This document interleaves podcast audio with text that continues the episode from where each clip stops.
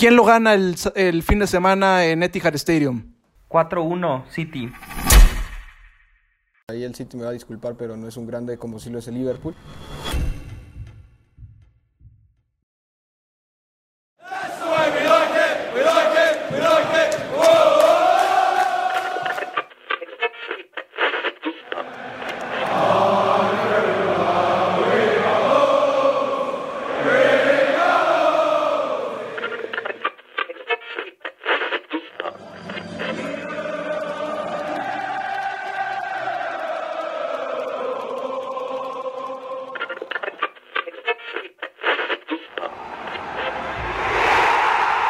Inglesa. Hola, ¿qué tal? Sean ustedes bienvenidos a una nueva edición de Grada Inglesa, una mirada a la mejor liga del planeta desde el lugar donde nace la pasión. Algunos lo llaman de stand, otros lo llaman de cop, pero aquí lo llamamos la grada. Aquí no importa si eres de Anfield Road, no importa si eres de Etihad Stadium, no importa si eres de Old Trafford, aquí todos son bienvenidos. Hoy para platicar de lo que se viene en una nueva jornada de la Premier League en la temporada 2021, en lo que parece que es, por lo menos desde el 4 o 5 años a la fecha, el partido más importante de la temporada regular, el partido que enfrenta a los dos mejores equipos de los últimos años, los dos equipos que normalmente se han estado peleando la punta del campeonato, los títulos locales. Estamos hablando del encuentro que se va a llevar a cabo el fin de semana en la cancha de Etihad Stadium, donde el equipo de Joseph Guardiola, el Manchester City, estará recibiendo al Liverpool, al actual campeón de la Premier League. También vamos a hablar de la tristeza que es el Manchester United. La semana pasada hablamos de un equipo histórico como el Arsenal que viene arrastrando la cobija desde hace muchos años. Y del Manchester United, ¿qué me dicen? Y también Vamos a platicar un poco de cómo se ha apretado la competencia además después de más de un mes de torneo. Los que parecían que eran los caballos negros se nos están cayendo. Y bueno, hoy en la grada inglesa estamos llenos de información y como se ha convertido en una gran costumbre, tenemos invitados. Hoy Gerardo Guillén en el micrófono y voy a saludar con mucho gusto a la gente que normalmente me acompaña y después vamos a ir con los invitados. Primero, Rodrigo Cervantes, vamos a empezar con el tipo más triste de esta llamada el día de hoy, porque le va al United, porque el United nada más está arrastrando la cobija. Roy, bienvenido a Grada Inglesa.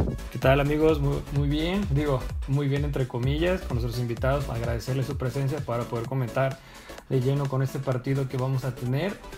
Y por el otro lado, sí, un poco triste, decepcionado, también esa es la palabra, pero pues qué te puedo decir después de siete años donde han sido bastantes malos tragos y muy amargos, pero aquí estamos para comentar con toda la actitud. Isaac Álvarez, bienvenido a una nueva edición de la Grada Inglesa. ¿Qué tal amigos? Ni modo, mi Roy, ya te toca sufrirle un ratito. Y parece que te va a tocar sufrirle un poco más porque hoy vamos a hablar bastante del City, al parecer. Sí, no, eso es mal augurio. Del equipo fuerte en Manchester, hoy por hoy. En el otro recuadro saludo con mucho gusto. Pues, no sé, yo creo que ya es parte de la grada. Una, una contratación de ya varios programas atrás. Alfonso Salmón, bienvenido nuevamente a Grada Inglesa. Hola Gerardo, ¿qué tal a todos? Buenas noches. Pues, pues sí, ya, ya, bueno, ya, ya me amenazaron del otro lado también.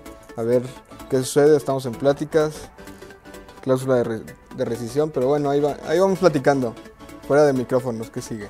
vamos, a, vamos a finiquitar ese, ese contrato con, pues, con el otro lugar, ese donde también se supone que hablan de fútbol. Y ahora sí saludo con mucho gusto al invitado del día de hoy, proveniente desde la grada de Etihad Stadium. Aficionado desde la cuna, nos dijo que es aficionado del Manchester City prácticamente desde que llegó Robinho, iba a decir el nombre de otro jugador, pero mejor que se mate él solo, conocido en el bajo mundo como el gran dictador. André Alba, bienvenido a Garda Inglesa. Muchas gracias Gerardo, un saludo a todos, gracias por la invitación y pues lo que es este, tristeza para algunos hablar del Manchester United, para mí es una felicidad y me parece que hoy tenemos un tema muy importante que es hablar del plato fuerte de la Premier League, que para mí es desde la temporada 2013-2014, Manchester City-Liverpool. Buena, buena, buena, me gustó esa, esa presentación, viene filoso el señor André Alba y tocó un punto que, al cual yo quería llegar y bueno, vamos dándolo de una vez a la bola. A ver, ¿dónde hay que posicionar hoy en día el partido entre el Liverpool y el Manchester City? Los clásicos históricos en la Premier son el United co- contra Liverpool, el United contra el Arsenal, por ahí los derbis locales como el Arsenal contra el Tottenham, el Everton contra Liverpool, pero hoy por los últimos años, por actualidad, por proyecto, ¿dónde hay que colocar el Manchester City contra el Liverpool? Pues está complicado porque realmente el City es un equipo con poca historia. Pero yo, yo siempre he sido de historias recientes, no tanto de, de, de años y años atrás, porque si no ahorita tendríamos que estar hablando del Nottingham Forest, por, por ejemplo. Si hablamos de historia reciente, es el mejor partido que te puede ofrecer la Premier. Y son las dos mejores plantillas que te, que, que te puede ofrecer también la Premier.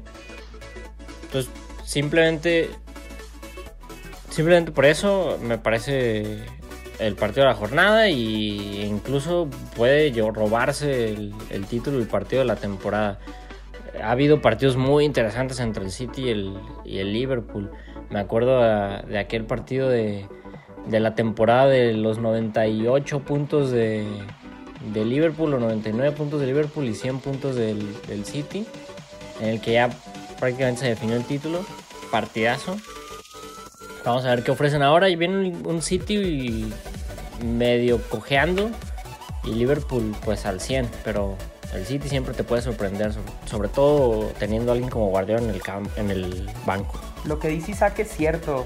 Si bien no hay una rivalidad histórica entre el Manchester City y el Liverpool, ni inclusive geográfica, aunque estén cerca Merseyside y Manchester unas cuantas horas en tren, sí hay una rivalidad deportiva actual. Sobre todo si tomamos en cuenta que, como les comentaba en la introducción, desde la temporada 2012-2013 quizás se rompió finalmente el, el binomio de poder entre el Manchester United y Manchester City. La temporada siguiente Manchester City queda campeón con la famosa caída de Gerrard y, y de ahí vienen otros tres títulos entre Liverpool y Manchester City. Hay una rivalidad deportiva fuerte, hay, hay victorias y derrotas que han calado en ambos lados. Ha habido un 4-1 en el Etihad a favor de Liverpool, los han eliminado en la Champions League, el Liverpool de hecho en el Etihad Stadium, pero también el Manchester City ha goleado 5-0 a Liverpool hace un par de años. Y no nos vamos más atrás, ahora en, en los partidos de la Premier del COVID, el Manchester City le metió 4 goles a Liverpool y a mi gusto son dos equipos que Una semana después de que Liverpool se coronó. Exactamente. Y eh, eso implicó muchas cosas, que el Manchester City evitó que Liverpool superara el récord de puntos en Premier League, eh, una temporada histórica que tuvieron los Citizens hace dos años. Y me parece que son dos equipos que no se caen bien entre los jugadores. Ha habido disputas. Está también el caso Sterling, que luego lo podemos hablar. Y a mi gusto es el, es el espectáculo futbolístico más grande que tenemos hoy en el mundo. Liverpool-Manchester City, y tomando en cuenta también que el clásico español pues ha tenido su declive. Yo creo que si lo podemos equiparar, sobre todo a los que conocen el caso de México, puede ser como un América Tigres. Es no es un clásico, me queda claro, le falta mucha historia esa rivalidad para consolidarse en un clásico. Va en rumbo para allá, pero le falta todavía mucho. Es un partido que por los resultados de ambos equipos se ha vuelto atractivo así como América y Tigres en su momento en los últimos años se ha vuelto así. Y involucra un grande, en este caso ahí el City me va a disculpar, pero no es un grande como si lo es el Liverpool. Y, y sobre todo creo que es un, es un duelo de estilos, y duelos de estilos muy marcados en muchos rubros. O sea, por ejemplo, tenemos un duelo que es el Club Guardiola, que siempre ha sido un, un, un partido a mirarse en, en en donde ha sucedido, ya sea en, en Alemania o aquí, o aquí en Inglaterra, por así decirlo. Este, también es un clásico en cuanto a las visiones de ambos equipos, un clásico, o sea, si, si vemos este, las, los estilos deportivos, ya hablando de otro tipo de cosas este, de ambos equipos, por ejemplo, el Manchester City acostumbrado a los billetazos y el Liverpool un poco de manejo más, más este, ¿cómo podemos decir? Más austero de, de los fichajes, pero que con un manejo deportivo bastante eficiente. Y pues también, pues como lo dicen, también hay fichajes que han pesado en, ambas, en ambos lados, que han sido dolorosos. O sea, el caso de, Sterling fue un, un- Bueno, fue muy curioso porque Sterling dijo yo me voy porque quiero ganar títulos como la Champions League y pues se fue al City que no ha ganado nada y, y Liverpool acaba de ganar, de ganar y salir de una final también. Este, pero también está, por ejemplo, el caso de Milner, Milner que si recordamos un- una, bueno, una anécdota bastante curiosa, cuando levantaron el trofeo en la última vez, este, precisamente cuenta la anécdota que iban a levantar el trofeo y dice Milner que por, por primera vez en su vida le daba gusto ver el rojo levantar el trofeo. Este, pues por su rivalidad también con el United cuando era del City, ¿no? Entonces creo que es más un partido de rivalidad actual, pero no un clásico como tal. Creo que le falta mucho para ser un clásico, pero pues va en vías para allá. Este, sobre todo porque los otros clásicos se han caído mucho. O sea, ya un United contra Liverpool no emociona tanto como un City contra Liverpool. Ya un Everton también capa caída. A lo mejor el partido de hace dos jornadas no fue, no, fue el primero que pintó desde hace mucho tiempo, pero desde hace mucho tiempo el Everton Liverpool es más bien ver cuántos le va a meter el Liverpool al Everton, más que ver una rivalidad en sí. Este, creo que ha contribuido precisamente que se han caído este tipo de clásicos o derbis, pero yo creo que todavía le falta esa rivalidad para ser un clásico clásico. Sí, yo puedo también como comentarlo o verlo de un aspecto como el Chelsea, de que el Chelsea también cuenta con una historia similar a la del City, que también a base de billetazos ha tenido que construirse un pues un constructo de partidos contra los grandes, como es contra el United, contra el Arsenal, contra el Liverpool, que antes no los veíamos tan a diario como fueran unos clásicos, como tú mencionas, este, Alfonso, porque realmente todavía no tienen ese, todavía no tiene ese peso el City ahora, como lo han estado construyendo últimamente, pero a base de, eh, de los billetazos han podido construir un, un estilo que ha sido del agrado de muchas personas, puede ser en esos casos, y en los que podemos compararlo como mencionan de que el América Tigres sí es el Tigres por así decirlo siendo el equipo con más dinero junto con el Monterrey podemos verlo ahí como una un equivalente al City de que ha estado compitiendo contra los equipos que son los grandes. Entonces el City ahorita como siendo un equipo de boga es algo que lo vemos muy común a capa caída con los otros grandes y en algo se parecen también el City y, el, y, los Tigres, que ninguno ha ganado ninguna Copa Internacional. Pero eso es otro tema. A ver, André y Alfonso llegaron a, a un punto importante. De repente, por ejemplo, el, creo que el, el, la semana pasada hablamos del Arsenal contra el United.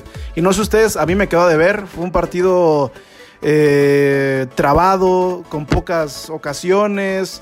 El, el Liverpool con, eh, sí, el Liverpool contra el Everton al final se puso bueno, pero porque le anularon un gol al Liverpool. Eh, por ahí hubo algún otro partido que llamaba a ser interesante en el inicio de la temporada. Pero a final de cuentas, este tipo de juegos, de repente, como hay tanto, valga la redundancia, como hay tanto en juego y como tienes a dos equipos tan iguales, suelen ser muy cerrados. Pero si vemos los últimos partidos entre el City y el Liverpool, hemos visto muchos goles, ya sea jugando en Anfield, ya sea jugando en, Etihad, lo mencionó eh, André, hemos visto muchas goleadas, el 5-0 del Manchester City a, Liverpool, que es la goleada más grande a favor de los Citizens en la 17-18, dobletes de Gabriel Jesús, doblete de Leroy Sané, gol de Sergio El Kun Agüero, después el Liverpool en la 15-16 le ganó en Etihad 4 goles por uno con goles de Coutinho, de Firmino, de Martin Skertel, autogol de, de, de. Entonces, para este juego y sobre todo tomando en cuenta cómo viene el City, ¿podemos esperar muchos goles? Sí, definitivamente podemos esperar muchos goles y creo que en el, en el duelo City-Liverpool aún prevalece demasiado la hegemonía del local.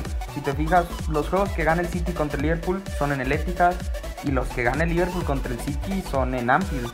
El City tiene una maldición histórica de que no puede ganar allá. Y, y, el Liverpool, si te fijas en los últimos 10 compromisos, creo que solo ha ganado uno en el City of Manchester Stadium. Entonces, habrá que ver cómo, cómo se comporta este juego también sin, sin público, ¿no? La, la única vez que se ha es importante. sin público fue ahora, eh, eh, a finales de la temporada pasada, que quedó 4-0 a favor del, del Manchester City. Y me gusta que abordamos el tema de, de los equipos grandes porque es, es una noción que, que, no sé si en Inglaterra todavía aplique porque mucha gente habla de, del Manchester City que se construía billetazos, que en parte es cierto, pero también hay que hablar de otros equipos que no eran competitivos, como el Liverpool, que duró 12, 13 años sin poder competir, y que a base de billetazos también comenzó a reconstruirse y a poder competir otra vez, como fue el caso que empezó a contratar a Luis Suárez, que contrató por una millonada a Alison Becker, a Keita, a Fabiño, Van. Dijk. Mucho se habla de que el Manchester City compra jugadores caros, pero el Liverpool no se queda atrás. Y el Manchester United tampoco. Y con la diferencia de que el Liverpool sí ha tenido éxito deportivo con base en las contrataciones. Sí, de hecho, es, es- Sí, pero ahí hay un balance también. Bueno, adelante Isaac, perdón. Muchas gracias, muchas gracias. Eso es algo que también yo, yo quería mencionar. Si hacemos una lista de top 5 de equipos que más gastan en el mundo, yo creo que fácil en, ese, en, en esa lista salen Manchester City y Manchester United. Hace rato Rodrigo mencionaba que compran, compran un estilo. Yo creo que el estilo de juego no se compra. Se compran jugadores.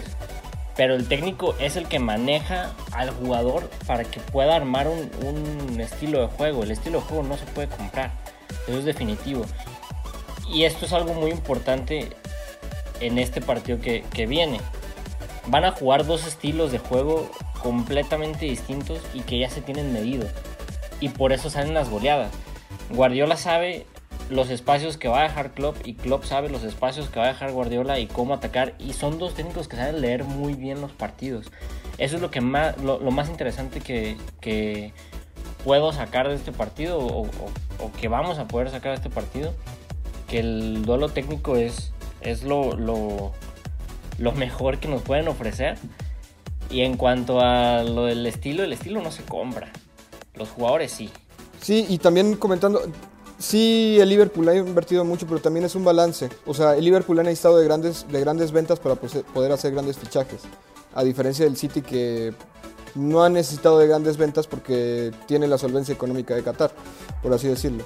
O del de los petrodólares, por así decirlo. Este, es la diferencia.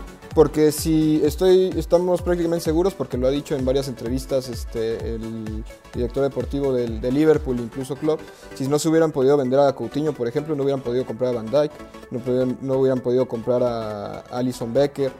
Este, pero bueno, eso Cuando el niño Torres se fue al Chelsea. Exacto, Y o sea, compraron a también Andy son Carroll también. y Bultazo, algunas y algunas compras no funcionaron para nada, como la que acaban de mencionar, y unas y unas están funcionando a la perfección, que yo creo que ese es el acierto también de los técnicos. Por un lado a Guardiola, cost- aunque ha construido bastante buenos fichajes, también le ha costado un poco más encontrar sus fichajes estrella encontrar los fichajes que le funcionan para su estilo de juego. Caso, por ejemplo, los centrales que ha comprado, cuántos centrales no ha comprado Guardiola en los últimos años y no le termina de cuajar ninguno. Por- es, otra historia también si hablamos de, de adelante, porque tanto Sané como, este, como Sterling han sido fichajes que le han funcionado a la posición de su estilo de juego. Pero a diferencia de Liverpool se ha sabido cómo complementar ese tipo de fichajes o por lo menos no invierte tanto. O si invierte ya sabe que le van a funcionar. Y, pero yo aquí resalto sobre todo la rivalidad club este, Guardiola, porque a mí me parece que no hay un técnico que más incomode a Guardiola como es Klopp.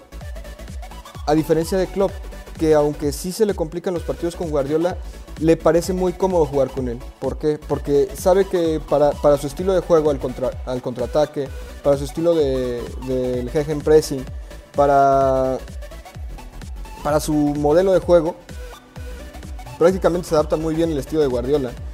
Un, juego que necesita salida desde atrás, te te presiona hasta adelante como club. Un equipo que quiere tener la bola y tiene que tenerla en el tr- tres cuartos de cancha hacia adelante, cuando es totalmente cómodo este Klopp con ese tipo de con ese tipo de partidos porque puede desdoblar muy bien hacia adelante.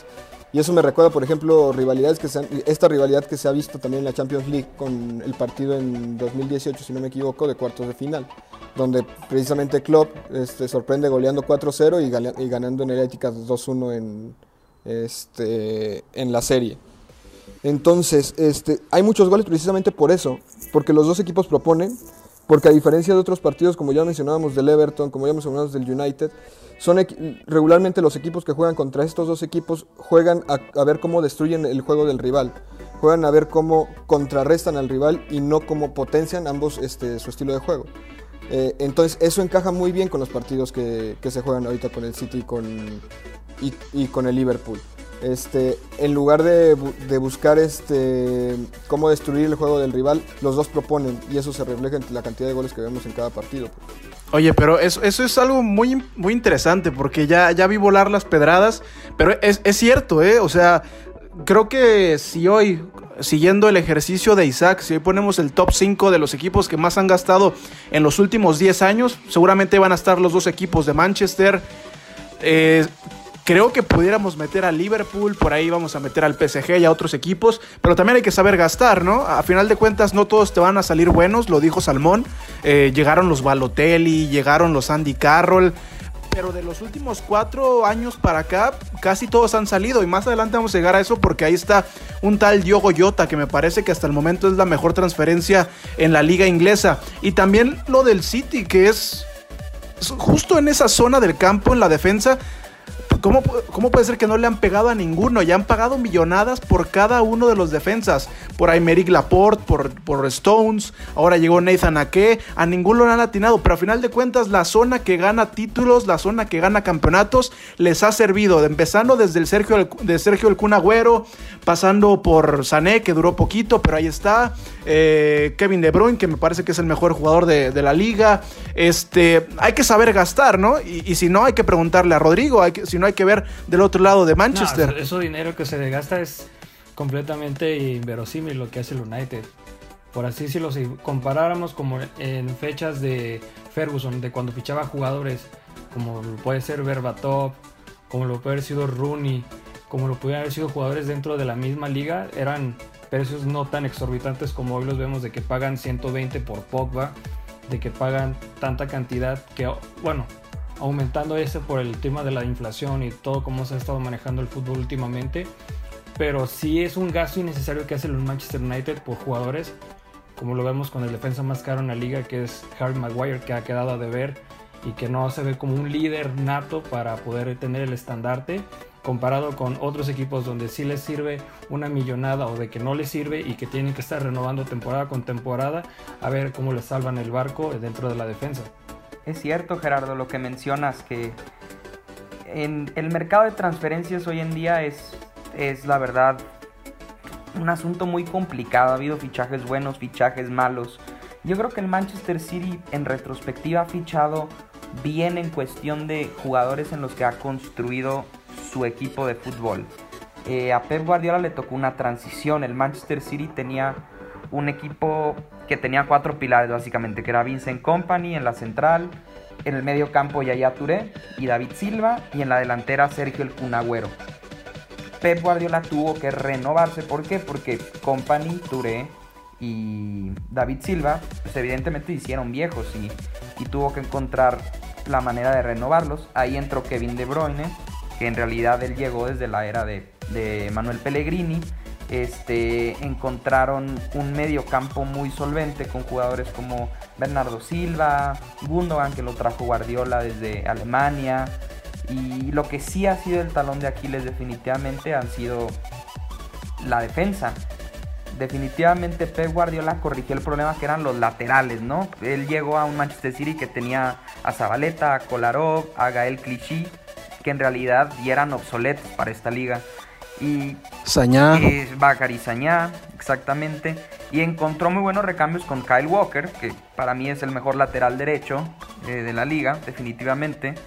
Y el problema del lateral izquierdo, más o Y menos. del otro lado, Mendy. Más o menos se ha solucionado con Joao Cancelo, con Mendy, que se la iba lesionado, con Sinchenko, este, en su tiempo jugó Fabián Delf en esa posición, pero se ha resuelto un poco. Aymeric Laporte puede ser tu gallo ahí en la defensa central, pero sí, sí ha habido problemas eternos con los centrales, desde Stefan Savic, Eliakim Mangalá, llegó este... ¿Quién más? Ahora llegó Rubén Díaz, que parece el que se va a quedar en el, en el, en el papel. Pero fíjate lo irónico de toda la gastadera que se ha hecho en defensas, que Eric García ha sido una de las personas que más ha cubierto esa posición y es un jugador por el que el Manchester City pagó tres pizzas por él al Barcelona, era un jugador de la academia y que fue pues básicamente un producto de, de la escuela del Manchester City ya. Está el problema de que se vaya a firmar otro contrato, no, pero por el momento entre Ake Díaz y Eric García Manchester City no debería de tener un problema en encontrar alguien que pueda hacer la chamba. Y definitivamente este fin de semana ante Liverpool van a tener un día difícil porque ya hablaron de Diogo Jota que está jugando muy bien, Mohamed Salah que siempre se le indica está al Manchester City, eh, Saido Mané si juega, pues, también es para mí uno de los extremos más peligrosos. Entonces podemos esperar goles, espectáculos, eh, definitivamente va a ser un juego. Y de Balotelli no hables mal, Gerardo, porque fue un fichaje muy barato y nos regaló una asistencia para el título y la mejor celebración en la historia de esta liga. Contra el United, Así ¿no? es. El Wild Nada más With para Me. recordar, sí. Y si no, lo always me. Sí, sí, sí. Eh, A, a- a Rodrigo nunca se le olvida, ¿eh? No, no, yo creo, seguro. a mí no se me olvidaría. A ver, qué, qué bueno. Mira, yo estaba haciendo un ejercicio de, de memoria. O sea, lo tenía en, la nariz y no me acordaba que efectivamente eh, Balotelli jugó para el City, para el Liverpool. Ya mencionaron a, a James Milner, ya mencionaron a, por supuesto, a Raheem Sterling. Daniel Sturridge también. Sí, Anelka también. A Sturridge no lo, no lo recuerdo. El, Pumanelka, Así ¿qué otro jugador que haya jugado en, en Etihad, Robbie en Fowler. Anfield? Mm, sí, Craig Bellamy. No. Bellamy. Uh, uh, no. No, ustedes ya se fueron muy atrás. Pero sí, eh, cre- creo que eso es importante para la rivalidad que se está formando. La semana pasada hablábamos del, del United contra el Arsenal y por ahí han pasado infinidad, infinidad de jugadores y sobre todo en los últimos años. Los Mictarian, los Alexis Sánchez, los Robin Van Persie y creo que eso hace que la rivalidad no se encone tanto. Yo creo que cuando tienes a dos equipos antagonistas no puedes estar compartiendo jugadores. Y creo que eso, sobre todo en los años más importantes del City, no ha pasado. No ha pasado una gran transferencia de Liverpool al City o viceversa. También ha- hay que entender que no es la misma situación del City con el Arsenal. El Arsenal tiene más necesidad de, activos, más necesidad de dinero. El City no. El City se puede dar el lujo incluso de venderlos a menor precio a otros equipos que no, no sean, que no compitan contra ti. Pero creo que eso es importante para hacer una, una rivalidad como la, que se, como la que se está formando en Inglaterra entre el City y el Liverpool. Y ahora ya hablábamos de algunos capítulos interesantes. Salmón, eh, André, este, Isaac, Rodrigo. ¿Cuáles son las victorias más dolorosas que le ha hecho el City al Liverpool? El City a Liverpool El 2 a 1 en el Sí. Etihad. y por mucho, porque nos costó una liga. Ex- Sí, fue un, Este- pa- fue un partido que costó exactamente la liga, 2 a 1 y lo tuvo todo ese partido, fue un, un espectáculo, hubo volteretas, hubo el gol que casi entra de John Stones, que la sacó en la línea, y fue el último, bueno, el penúltimo gran gol de Leroy Sané en el Manchester City, porque luego le anotó al United en, en Old Trafford. Sí, recuerdo que hubo esta polémica arbitral ahí sobre si era fuera de lugar o si había entrado la pelota precisamente. Ese partido sí, porque aparte mete gol el City e inmediatamente empata el, el Liverpool y ya casi al final mete gol Sané con lo que pues prácticamente se empareja la liga en ese momento y pues al apóstol termina En perdiendo una esa jugada de. Sterling. Sí, sí, aparte. Y yo creo que ese, sí. Y fa- faltaban todavía como que 10 juegos y el Manchester City los ganó todos. Fue lo, fue lo más Los dos. interesante. Todos Los dos juegos ganaron ganó. todos, pero ese fue el punto de quiebre, sí. Y pues tan fue así que un punto fue la diferencia al final. Este, sí, sí fue muy dolorosa esa. Yo creo que, bueno, y bueno, rápido recapitulando una cosa, alguien que no ha de estar muy contento ni con el City ni con el Liverpool ha de ser el Chelsea, ya que las dos grandes figuras de ambos equipos salieron de allá y las rechazaron y las, este, y las tiraron a, a la basura, por así decirlo, y ahora son grandes estrellas de la Premier League como es este, De Bruyne y y Salah. Salah. Sí, como, como Pero- mencionas, yo creo que sí es. Esa es la victoria más grande probablemente de los últimos años del, del City a Liverpool en cuestión de valor, porque el, el 5-0 en el Etihad estaba condicionado porque expulsaron a, a Mané. Fue cuando le, le partió la cara ahí a Ederson, que definitivamente no fue a propósito, pero, pero sí es, es muy diferente jugar contra 10 hombres. Y ahora que ganaron 4-0 el Manchester City contra el Liverpool en el Etihad, también era un partido que ya No te daba no, no nada. tenía trascendencia en cuestión de, de cara al título. Simplemente quedó el orgullo de, de evitar el récord de puntos. Pero sí, esa, es- esa es la victoria más importante, yo creo, del Manchester City hacia Liverpool en los últimos años. Y del otro lado, empezando con Salmón, ¿cuál es la victoria que más has gritado jugando contra el City? El, el 4-0 que le metieron en Champions, cuartos de final, porque ahí llegaba Liverpool como víctima. Llegaba como víctima, este, parecía que era la temporada de Guardiola otra vez, este, como cada año. y todos daban por favorito en esa, en esa serie a, Guardiola y en un golpe de autoridad el Liverpool le mete 4. Ya en la vuelta le gana también el Etihad 2-1, pero ya estaba muy condicionado ese partido por el 4-0.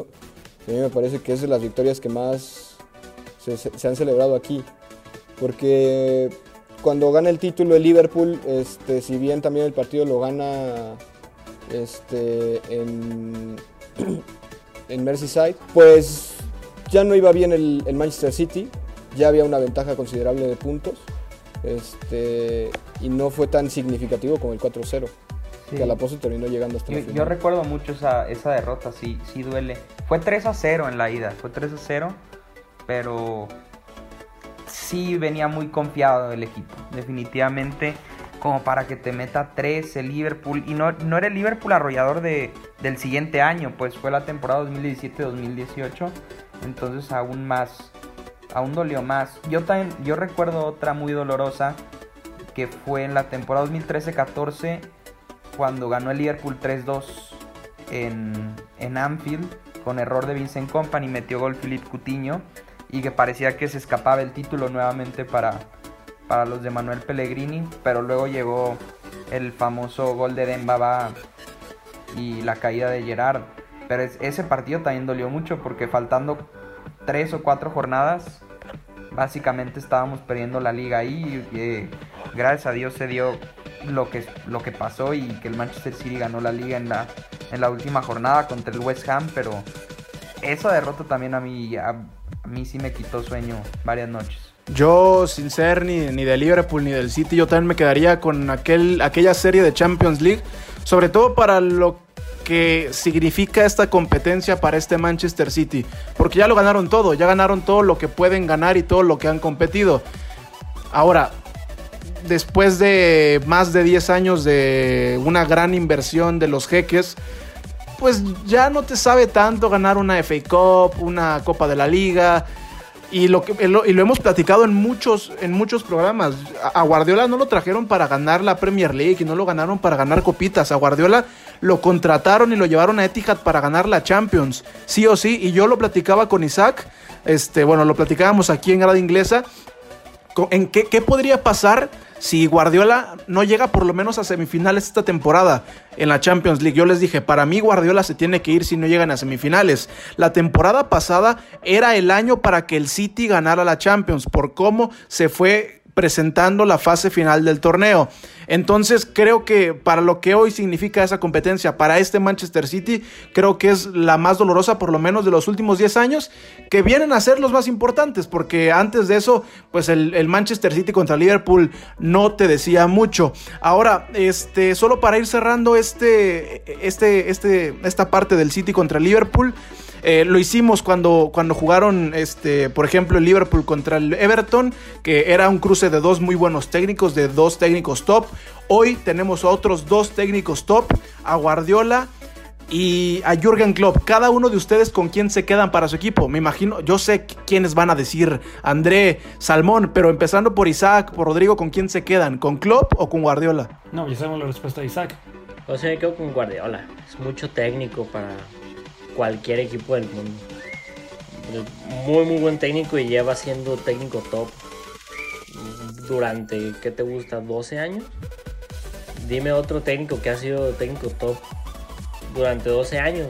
A lo mejor Alex Ferguson. Y estamos hablando de, de quizás el mejor técnico de la historia. Para mí Guardiola está ahí en ese, en ese escalón. Entonces yo me quedo con Guardiola. Y ya sabemos que Roy va a decir Klopp. Sí, pues no voy a ir con la contraria, claramente. Y aparte me estaré mordiendo la lengua cuando dije que era el técnico en boga.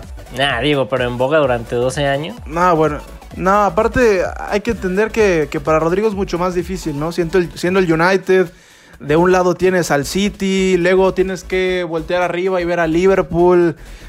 Yo no diría ninguno, es más, Roy, yo ya no vería la Premier si fuera tú, pero bueno, eh, Sa- Salmón, eh, And- Salmón, André, yo sé que uno me va a decir Guardiola, el otro me va a decir Klopp, pero ¿por qué? ¿Qué diferencia uno al otro? Yo me quedo con Klopp por dos sencillas razones. Este, una diferencia muy clara con Guardiola es este, que Guardiola llega a equipos armados o equipos que estaban ya arriba o que ya estaban compitiendo cuando llegó. Salvo el Barcelona, probablemente, pero ni siquiera el Barcelona. El Barcelona ya después de Rijkaard tenía cierto estilo y tenía cierto, cierta calidad ya europea. Para mí, Guardiola siempre ha llegado a equipos hechos y termina de, de formarlos o termina de redondearlos, que esa es su grande virtud. Pero Klopp no. Klopp ha llegado a equipos que están capa caída, que están, que son, incluso puede decirse que son de, de los, de los grandes, este, de los, este, de los grandes o de los este, equipos legendarios que están este, por la calle de la amargura y los revive. Caso Dortmund, que antes incluso tuvo que pagarle, este, que prestarle una lana al Bayern para que no se fuera. Y caso también el Liverpool, pues. El Liverpool antes de Klopp y después de Klopp es uno totalmente distinto. Y los dos los vino a formar Klopp. Este, y los vino a llevar hasta la Champions. Y otra cosa, precisamente, es lo que es la Champions. Una diferencia para mí clara este, es que Guardiola no ha podido ganar la Champions después del Barcelona, después de tener uno de los mejores equipos de la historia, sino es que el mejor equipo de la historia. Y, y vieras que tenía un equipazo en el Bayern Múnich y equipazo en el Manchester City armado a su medida. Y no ha podido. Se le indigesta, no puede. Cuando se trata de competir uno contra uno, es muy complicado para él poder eh, sobresalir cuando es una cuestión más de estabilidad, cuando es una cuestión más de, estilo de juego durante el tiempo, es cuando se le da a él. Y a diferencia de Klopp, Klopp, este, si no es por el partido contra el Atlético de Madrid, este, seguiría con el récord de más eliminatorias en Champions League sin perder. Este, pasó dos temporadas seguidas en una eliminatoria partido ida y vuelta sin perder ni un solo partido, sin perder este, ni un solo partido. Y además este, es un equipo, es un técnico que ya sea con el Dortmund ha podido llegar a una final, la ha perdido, y ya sea con el Liverpool ha llegado a dos finales y ha ganado una. Entonces, este, para mí tiene más mérito lo de Klopp que lo de Guardiola, a pesar de que los dos son los técnicos que de los mejores técnicos de la era moderna e incluso si siguen con este ritmo van a ser de la historia también, van a estar ahí arriba. Sí, yo comparto muchas de las cosas que dice Alfonso. Para mí, Klopp es un enorme entrenador. Me parece que en lo que él supera a Guardiola es que es, es un gran motivador. Creo que su, su gestión de jugadores es fantástica porque ha sabido sacarle provecho a muchos jugadores que no eran top y ahora lo es. Ahora lo son, perdón. Eh, sin embargo, yo considero a Pep Guardiola un estratega muy superior a Klopp y, creo que creo que lo que se dice que, que llegue equipos armados, yo creo que eso es cierto solamente en el caso del Bayern Múnich. El Bayern agarró un Bayern Múnich que venía de ganar un triplete con Job Heinz y, y lo ganó todo excepto la Champions League. El Manchester City agarró un equipo en transición con muchas, muchas, muchas carencias, con una crisis de identidad, con muchos problemas y tuvo un primer año terrible, pero al segundo año tuvo la mejor temporada de toda la historia para un equipo en la Premier League. Y el hecho de poder haber reproducido eso un año después con un bicampeonato me parece algo inédito y muy loable. Y de igual forma en el Barcelona, entre Rijkaard y, lo que hizo Pep Guardiola en su primera temporada como un entrenador novato, con las figuras que manejó, eh, donde empezó el despunte total de Lionel Messi, de Andrés Iniesta. Yo creo que tiene mucho mérito para Pep Guardiola y, el legado que ha dejado en, en tres ligas, pues también te habla mucho de, del currículum que maneja. No le quito nada a Klopp, me parece un enorme técnico y sobre todo en, en el espacio que estuvo en, en el Dortmund, que aguantó años terribles y ahora en el Liverpool ha consolidado un, un equipo que, que es un, se podría considerar como uno de los grandes modernos, ¿no? Pero yo me quedo definitivamente con, con Pep Guardiola. Oye, mencionaste a Messi. ¿Llega Messi la siguiente temporada al City o no?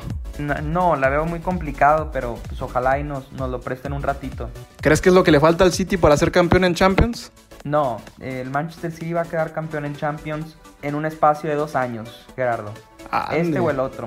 Ay, No tengo, te vamos a hablar en dos años. no tengo en la dudas que lo va a edición, lograr Pep. en la edición 545 de Grada Inglesa te vamos a invitar aquí. Dos años después, a ver si ese pronóstico se cumple. Yo, la verdad, lo veo muy difícil. Sí, sí, sí, totalmente. Yo, híjole, yo no sé, yo creo que en este tipo de competencias hay equipos coperos y ese concepto de equipo copero se forja a lo largo de los años, no se forja en 10 o 15 años, pero tiene el capital, tiene el capital humano para lograrlo. Ya ahora sí, para ir a tundir al United, porque ya hablamos mucho del Liverpool y del City, ¿quién lo gana el, el fin de semana en Etihad Stadium? 4-1, City. Yo no me animo a dar números. Ande, cabrón. Pero sí me animo a decir que lo gana el City por lo necesitado que está de puntos. Y si gana el City, la tabla se pone muy interesante. ¿eh? Pues el, el enemigo de mi enemigo es mi amigo, entonces yo creo que va a ganar el Liverpool. Oye, pero el enemigo de tu enemigo también es tu enemigo. Bien. Pues aquí hay que vender. Sí. Pelea al empate. Que gane la diversión. güey.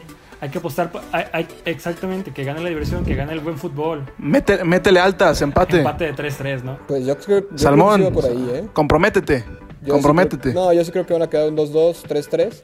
Este, por el momento en el que llegan los dos, el City llega de capa caída. Este, la verdad no ha hecho un buen torneo esta temporada. Pero tiene la ventaja de que el Liverpool no tiene a su mejor defensa y que tiene una defensa improvisada. Y que eso sí lo va a saber aprovechar muy bien Guardiola. Pero por otro lado el Liverpool viene pues, como trenecito, como avión, este, viene enfilado. Tiene a Jota encendido, tiene a, a Salah encendido, tiene a Mané encendido. Yo creo que va a ser un empate, sobre todo por el, porque juega de local el, el City. Yo voy Manchester City, que lo gana el fin de semana. El domingo a las 10 y media de la mañana, tiempo del centro de México, lo gana el equipo de Guardiola en la cancha del Etihad para apretar la tabla, porque el Manchester City también hay que recordar que tiene un, partido menos y en caso de ganar va a empezar a desplazar a varios equipos. Me gusta para que gane y para que le corten el ¿No? No, no, están, no están invictos porque perdieron. Se comieron, se comieron siete del Aston Villa, sí es cierto, se me, estaba, se me estaba olvidando. Y bueno, aprovechando que estamos en Manchester, nada más vamos a cruzar la calle. Estábamos en Etihad y llegamos a Old Trafford, que No, pues, del Teatro de los de Sueños. bueno, vamos a, a caminar un poquito más, vamos a tomar el tren. Eh, 680, ¿no? y vamos a llegar a donde hace algunos años eh, era conocido como el Teatro de los Sueños y hoy es el Teatro de las Pesadillas porque el Manchester United ha igualado su peor arranque eh, en la historia como local. Desde la temporada 72-73 no iniciaban una campaña con cuatro partidos consecutivos sin ganar en Old Trafford. Y hay que mencionar que en aquella temporada 72-73 el United quedó en la posición 18 de 22.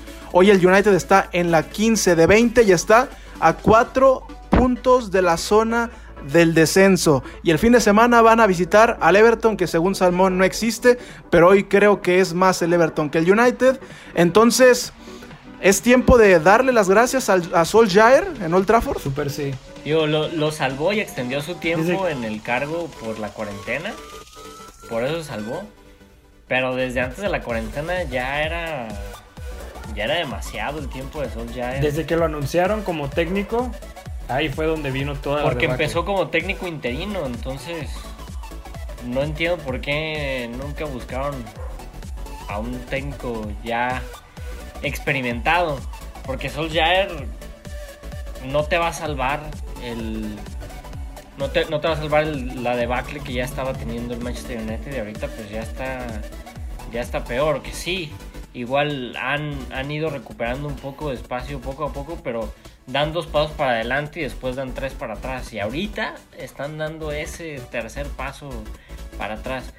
Yo viendo el partido de, de hoy de Champions, yo me sigo preguntando cómo es que el Manchester United está buscando comprar a Jadon Sancho por 100 millones de, de dólares cuando te puedes comprar a tres defensas de 32 millones, de 30 millones.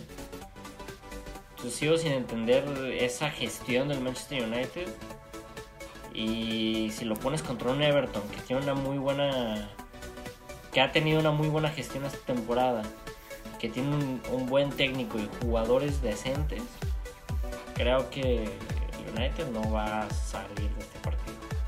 Y ahí, ahí ya se tiene que ir. Creo que lo comentamos. Creo que lo comentamos, no sé si con los chicos de Arsenal en América o en otro capítulo donde estaba Alfonso también presente. Y es que, pues, ¿qué le puedes pedir al United si no tiene una proyección? No tienen un plan, no tienen con qué. Ponen a un güey que es el vicepresidente que no sabe nada de fútbol a operar un equipo de fútbol, un equipo grande. No le puedo pedir mucho a alguien que no sabe del negocio. Yo aquí difiero un poquito. Eh, yo creo que Solskjaer no es la persona menos indicada para estar en el United. Yo creo que incluso sus números hablan bien de él. Este, estaba viendo una estadística hace rato que es que de los cuatro técnicos post era Ferguson, es el segundo con mejor efectividad, después nada más de Mourinho, este, pero rebasa a Van Gaal y rebasa a Moy. Este, yo creo que también precisamente si han funcionado los proyectos de Liverpool y del City ha sido porque le han dado tiempo a sus técnicos de moldear a sus equipos. Yo me acuerdo que las primeras temporadas de club era rezar para quedar en el cuarto lugar. Y después de que llega Van Dijk era rezar para que el City pierda puntos. Y ahorita es los equipos rezan porque pierde Liverpool puntos, ¿no? Es darle tiempo para que también que se cuajen este, los equipos. Y y no sé, yo creo, yo a diferencia de lo, que, de, lo que se dijo en la mesa, yo sí creo que tiene todo el United para ganar eh, el, fin de semana. Este, para mí el Everton, el Everton, que repito, no es un equipo, es equipo chico, pero para mí el Everton es un espejismo. Este, empezó bien el campeonato, pero no se va a mantener sobre el tiempo, eh, durante el tiempo. Ya tuvo otro tras el fin de semana. Entonces yo creo que tiene todo el United para salir. Yo creo que el mayor error del United es también el manejo del vestuario. Tiene muchos, muchos egos ahí adentro y no lo ha sabido gestionar bastante de manera adecuada Solskjaer. Este, y también tiene un error, bueno, no tiene un error, sino tiene un problema táctico que es cómo puedes combinar un jugadorazo como es Pogba con un jugadorazo como es Bruno Fernández y no lo ha sabido resolver. Iván de Beek en la banca. Este, ¿eh? Pero yo creo que el United, Iván de Beek también, pero, pero Van de Beek no llegó con el pie izquierdo, no ha sabido encajar dentro, o sea, incluso cuando juega, cuando le dan minutos, no ha sabido este, ganarse el lugar. Entonces, este, creo que precisamente le está costando armar este equipo todavía a Solskjaer, pero yo sí le daría un poco más de tiempo. Este, puede ser que en una de esas sorprenda. Uno no sabe de dónde sale este, la flor como la de Zidane. Yo, yo creo que en el, en el vestuario del United hay muchos mitos y tú ya mencionaste uno que se llama Paul Pogba. Durante el mercado de fichajes, eh, salieronnos un poquito de la Premier, se hablaba que el Madrid estaba buscando a Pogba y que el Madrid quería poner los millones por Pogba. Y yo lo llegué a decir en, en alguna intervención en televisión, si el Madrid quiere potenciar su equipo y su medio campo, sí debe buscar en la Premier, sí debe buscar un francoparlante, sí debe buscar en Manchester, pero debe buscar en Kevin De Bruyne, no en Paul Pogba. Pogba no, no ha pasado nada con Paul Pogba, ¿eh? O sea, y me lo siguen vendiendo temporada tras, temporada. Llegó como redentor al United y díganme, dime Rodrigo, ¿qué ha hecho Pogba en el United?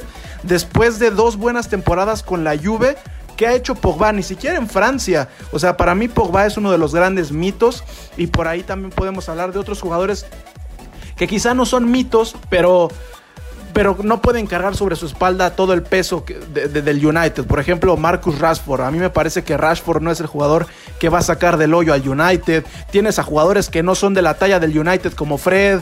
Entonces, no sé, la misma portería, David De Gea hace tres años se lo peleó el, el Madrid y hoy me parece que De Gea no está en el top 4 de porteros. Entonces, no sé, por ahí hay que empezar y justo por eso iba a ir, con André. ¿Por qué el Porque me parece que está pareja, está parejo el gasto entre el City y el United. ¿Por qué el City sí y por qué el United no? Y si tú coincides con Salmón que el United va a ir a pegarle al Everton. Mira, todos los equipos tienen temporadas buenas y eventualmente tienen que no pueden tener un éxito continuo por tantos años y el Manchester United hay que decirlo, dominó la Premier League por casi 15 años. Estamos hablando y se cumplieron ciclos que terminaron con Sir Alex Ferguson.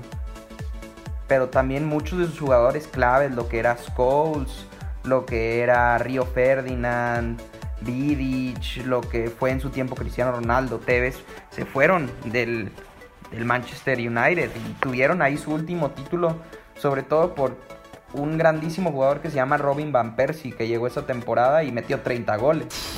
Pero yo creo que todos los equipos grandes tienen una etapa de lo que le llaman el rebuilding. Y el Manchester United ahorita se está enfrentando a eso.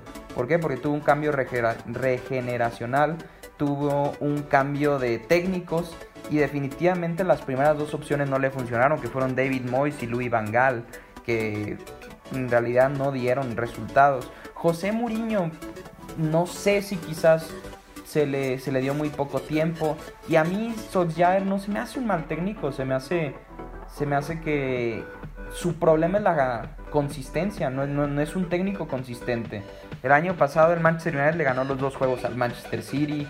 Eh, esta temporada va y golea a Leipzig, gana en París, pero luego pierde contra las chalupas de Catepec y contra el, el de Turquía hoy, que ni en su casa conocen ese equipo, la verdad. O sea, y es lo que uno puede entender, qué es lo que está mal en el Manchester United. Sí fichan mucho, pero también han hecho fichajes que que como tú dices, quizás no están a la altura. Fred, en su tiempo en Quitarian, el experimento de Alexis no funcionó. Pogba se me hace un buen jugador, pero es un, es un medio de contención. Él no te va a dar goles, él no te va a crear. Él es, él es un es un 5, pues. Eh, a mí Rashford sí se me hace un, un jugador en el que puedes, ya ahora él de más grande, aunque tiene como 23 años, puedes hacer un equipo alrededor de él. Juan Mato se me hace un jugadorazo, Anthony Marcial. Eh, definitivamente, igual que el City, tienen problemas de la defensa para atrás. David Egea no se me hace un, portero que sea igual de competitivo que hace 5 o 6 años. Eh, la defensa central, los problemas extracanchas de Maguire. Luke Shaw, que cuando lo ficharon era muy bueno. Luego Héctor Moreno le quebró la pata y nunca quedó igual. Eh, yo, yo creo que sí, el United ha invertido mucho, igual no ha invertido igual de bien que el Manchester City, pero no creo que lo esté haciendo todo mal. Creo que igual por ser el equipo más grande de Inglaterra se le vienen esos reflectores, al igual que a Pogba, no se me hace que sea un mal jugador, pero como es tan mediático, como es tan seguro de sí mismo, pues cuando la caga lo traen en friega en la prensa. Entonces son the perks de ser el, el más grande definitivamente en Inglaterra y, pues tienen que aguantar. Yo creo que la luz al final del túnel ellos ya la deben ver. Y si no creen que Soldier sea la persona indicada, pues necesitas un, técnico. Y yo creo que hay muchas opciones de casa que pueden utilizar. Ahí tienes a Río Ferdinand que trabaja en Sky Sports y hace un gran trabajo de periodista que conoce el vestuario. Y yo creo que podría hacer también bien las cosas ahí como, como dirigente del Manchester United. Eh, yo extraño el Manchester United como un peso pesado de Inglaterra. Eh, y extraño que es la tensión en los derbis de Manchester. A mí me gusta ver bien al Manchester United y creo que le hace bien al espectáculo y a lo deportivo. Entonces, yo creo que lo resolverán pronto. Y, y siento que a veces sí pecamos de preocuparnos de más de lo que está pasando en, en Old Trafford porque no creo que estén haciendo las cosas tan mal. Sí, sí es, es cuestión de percepciones. Eh, al final coincido que es una cuestión de ciclos, de cambios, pero el United ya va para siete años de, cambios. Ha tenido algunas cerezas en el camino, por ahí la Europa League, por ahí alguna copa, pero un equipo como el United, pasar siete años y, y que no estés peleando por el título, me parece que es hasta cierto punto preocupante. La última vez que nos fuimos, porque después de este fin de semana nos vamos a ir a fecha FIFA, a la maldita fecha FIFA que creo que a nadie le gusta. Nadie. Este, y la última, y, la, ahí está, a nadie le gusta la fecha FIFA. Este, Infantino, cámbiala por favor. La última vez que nos fuimos a la fecha FIFA, nos fuimos con un United goleado en casa contra el Tottenham y con un Solskjaer muy criticado, incluso su cabeza la querían ya en la mesa. Hoy nuevamente tendremos fecha FIFA y yo simplemente para cerrar el capítulo del United, ¿Solskjaer va a sobrevivir a la fecha FIFA? Que cuando tienes a Pochettino desempleado y a Solskjaer con el rendimiento que está teniendo, yo creo que buscas a Pochettino porque lo buscas.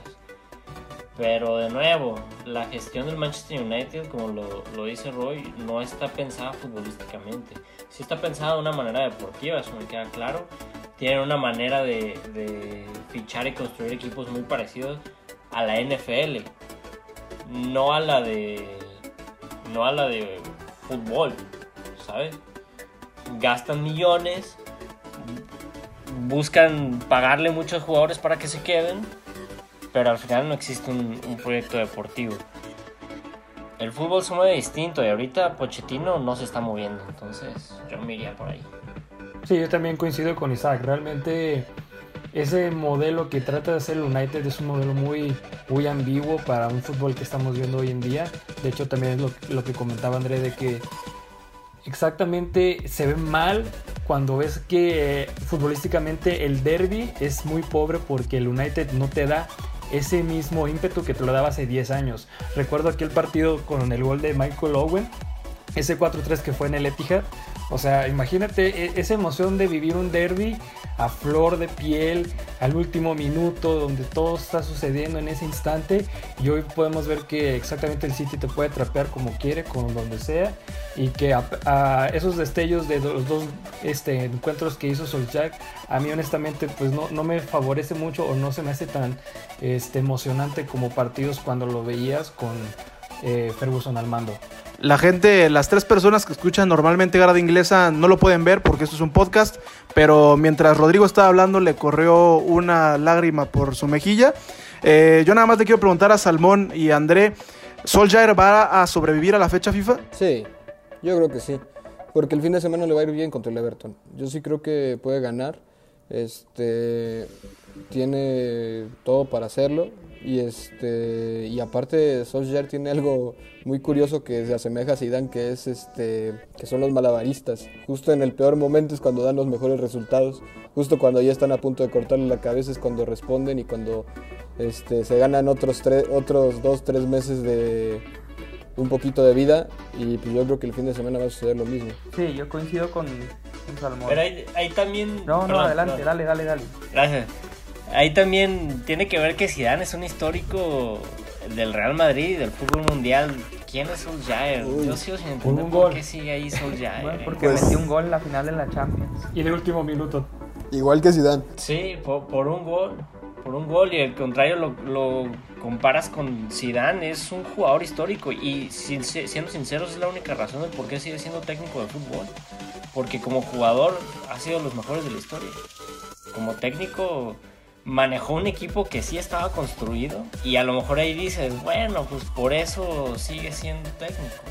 Porque todavía tiene los, los restos de ese equipo histórico. Pero ¿qué tiene Solskjaer? Yo, yo no entiendo por qué sigue siendo técnico del United. No sé exactamente qué tenga, pero yo, yo también coincido con Salmón que probablemente no, no creo que pierda el fin de semana contra el Everton.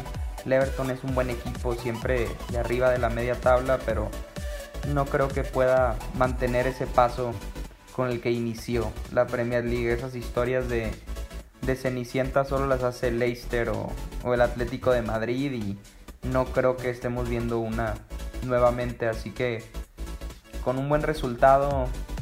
El, el fútbol es totalmente resultadista y de corto plazo, entonces con una victoria se les va a olvidar el, el ridículo de esta media semana. Y ya para cerrar este capítulo de Grada Inglesa, eh, André tocó el que va a ser el último punto de este capítulo. Mencionó a los Foxes, al Leicester, al, al equipo que después del Liverpool es el que más puntos ha hecho en esta temporada 2021.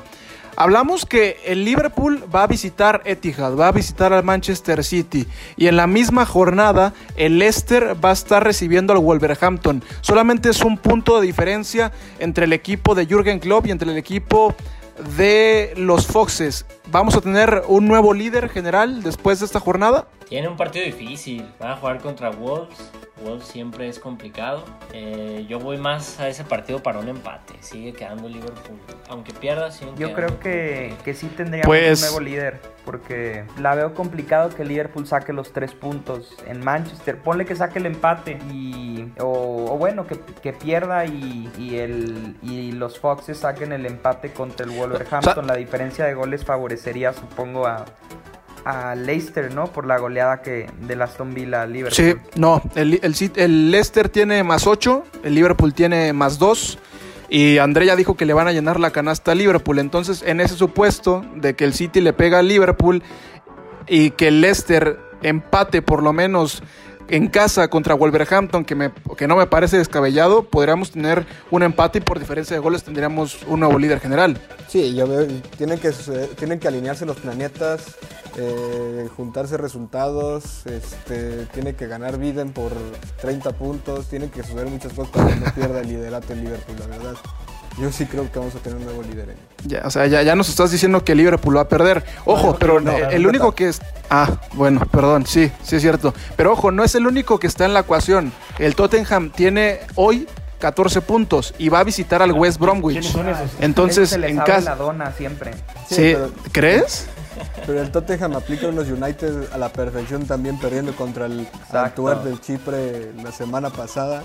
Pues, O sea, también es muy irregular el Tottenham, ¿eh? no me sorprendería que empate o pierda también. In- incluso el Everton pudiera estar eh, buscando... Y Southampton. Es- y Southampton. Eh, es que ese es precisamente el punto de, de este, de este último subtítulo de hoy. Porque la, la- la tabla está apretadísima. Está casi igual de apretada que la carrera presidencial en Estados Unidos. Nada más que acá no dicen que hay trampa o que les están robando.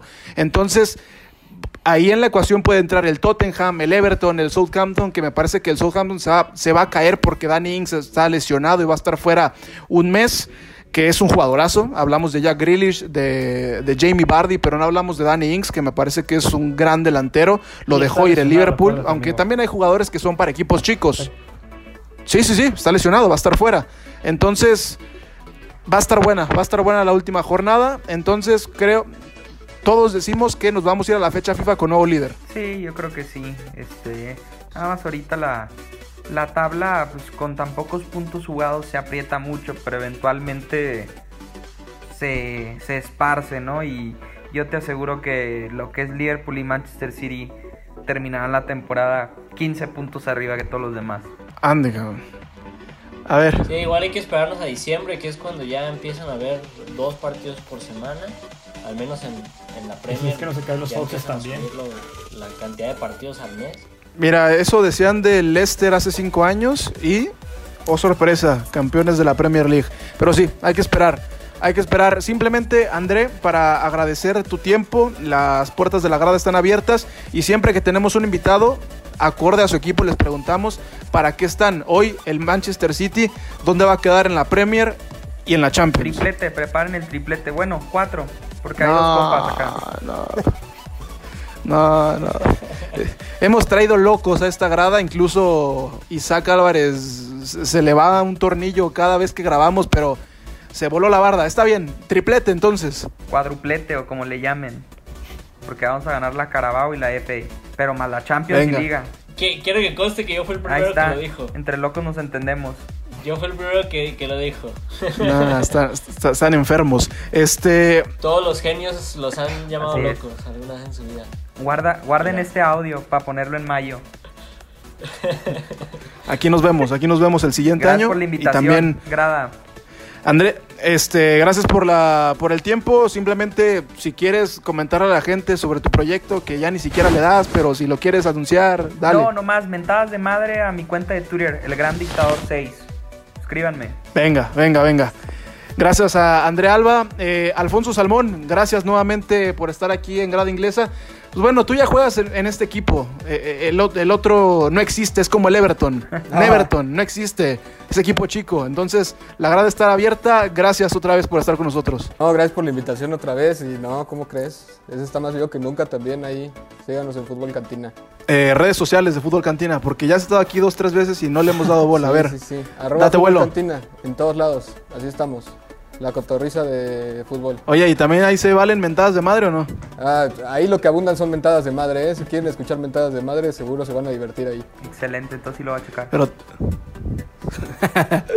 eh, Isaac Álvarez, gracias nuevamente por estar en Grada Inglesa. Gracias a ustedes, amigos. A mí no me mienten la madre, yo. Entonces, no, no vas a dar tu arroba entonces. No, sí me da miedo porque sí tengo opiniones muy, muy polémicas, entonces. Este. No, yo no, amigo. No, no se crean, eh, arroba. No sé cómo estoy, Isaac el Chido. Creo que estoy en todos lados, como arroba Isaac el Chido. Saludos, saludos. Este, ay, escríbanle saludos a también a, a- a la amiga de, de la, de la Ah, mujer de Isaac, saludos. Esta, esta, esta, esta edición va para ti. Y finalmente, Rodrigo Cervantes, Cervantes, gracias por No, estar otra vez en Gran Inglesa. a Nuestros invitados, Alfonso, André, por compartir con nosotros un capítulo que es interesante cómo vamos expandiendo más hacia otros equipos y vamos haciendo más y más y más la conversación con cada uno. Entonces, pues, es lo interesante de la Premier League. Ahora sí, a nombre de Alfonso Salmón, de Rodrigo Cervantes, de Isaac Álvarez, del buen André Alba, yo soy Gerardo Guillén y nos escuchamos en la próxima.